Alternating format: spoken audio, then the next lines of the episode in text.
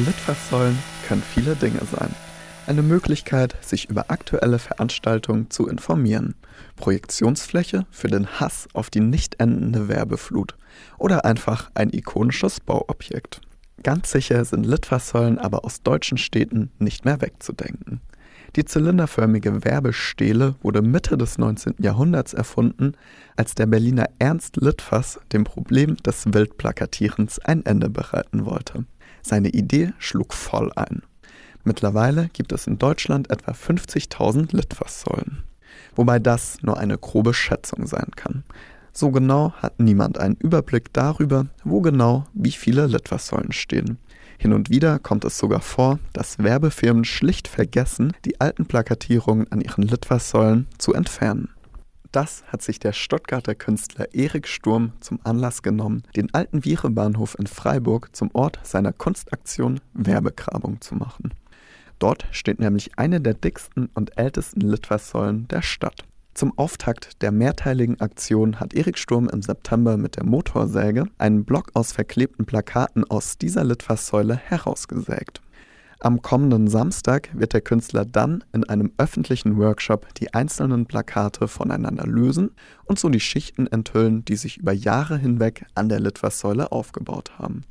Im Gespräch verrät Erik Sturm unter anderem, wie er auf diese besondere Litfaßsäule gestoßen ist. Ich bin einfach auf gut Glück durch Freiburg ein bisschen gelaufen und habe so Probebohrungen gemacht an unterschiedlichen Säulen.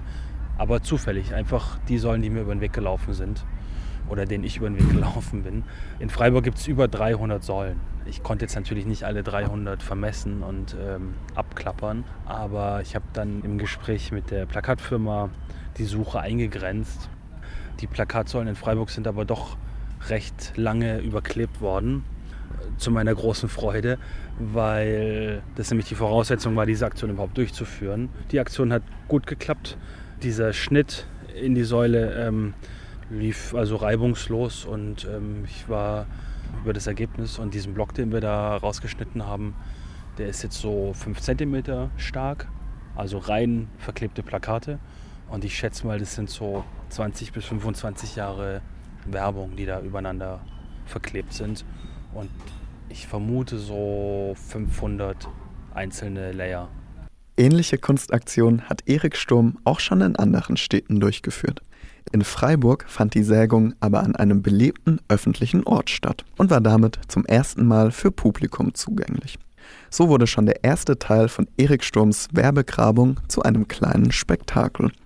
Bei PassantInnen am alten Virebahnhof regte der Anblick des Künstlers, der ein Objekt des öffentlichen Raums mit seiner Kettensäge bearbeitet, auch zur Reflexion über den eigenen Bezug zur Litfaßsäule an. Ich habe eine direkt bei mir vor der Haustür und ja, ich glaube, die Museen hier in der Region versuchen schon händeringend Aufmerksamkeit zu erregen und sind schon einige Motive dabei, die mich oft zum Anhalten motivieren, einfach weil ich es meistens zuerst nicht verstehe, worum es geht und dann schaue ich nochmal genauer hin. Ich glaube, das letzte Mal, als ich an einer Litfaßsäule angehalten habe, das war so mit acht oder so. da ähm, ja, war irgendeine bunte Werbung. Ich weiß nicht mehr genau was. Das ist schon ewig her. Also in letzter Zeit nicht. also ich finde Litfaßsäule schon immer interessant. Das letzte Mal vielleicht vor ein paar Wochen, wo ich geguckt habe, was sind aktuelle Plakate, was wird gerade hier in Freiburg verkündet. Und äh, von daher fand ich jetzt auch diese Idee ausgesprochen witzig und gut mal in die Tiefe, in die Geschichte so einer Litfaßsäule hineinzuschauen. Erik Sturms Werbegrabung findet im Rahmen der Ausstellung Ping Pong statt, einem Kooperationsprojekt des Freiburger Museums für Neue Kunst und der Kunststiftung Baden-Württemberg. Ziel der Ausstellung ist es, Kunst aus dem klassischen Museumskontext herauszulösen und in den Freiburger Stadtraum zu bringen. Das Thema des öffentlichen städtischen Raums, seine Objekte und Materialien zieht sich durch Erik Sturms gesamtes künstlerisches Schaffen. Gerade in der Plakatsäule sieht er vielfältige Deutungsmöglichkeiten. Beim Aufblättern dieser sedimentierten Plakatschichten kann man natürlich schon einiges ablesen. Also wenn man dann so durchblättert und sich sozusagen durch die Zeit durchblättert, kann man natürlich Themen herauslesen, für die geworben wurde, oder bestimmte Veranstaltungen oder eine bestimmte Art, wie Plakate gestaltet wurden. Und je nachdem, wie weit die Zeit zurückreicht, kann man auch ablesen, welche Sprache verwendet wurde, also sowohl Bildsprache als auch Textsprache, aber auch die Art, wie fotografiert wurde, die Art, wie Plakate gedruckt wurden vielleicht auch, welches Papier verwendet wurde. Also es gibt vielerlei Leserichtungen, wie man diese Werbung im Laufe der Zeit deuten kann. Diese Ansammlung von Plakaten, die übereinander geklebt sind, bildet ja auch gleichzeitig so eine Art Archiv. Dieses Archiv hat ja niemand bewusst angelegt. Ja? Also es ist eine Chronologie, die, die, durch Zufall entstanden ist, vielleicht auch durch einen Unfall, weil niemand diese Säule gereinigt hat. Und deswegen ist eben dieses Archiv gewachsen. Also es gibt so ein paar Themen, die mich äh, schon lange beschäftigen.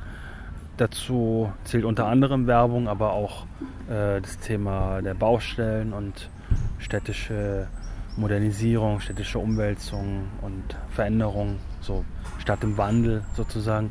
Aber auch so Mobilität ist ein Thema, was mich interessiert. Und natürlich habe ich schon so einen gewissen Blick, wenn ich durch die Stadt laufe.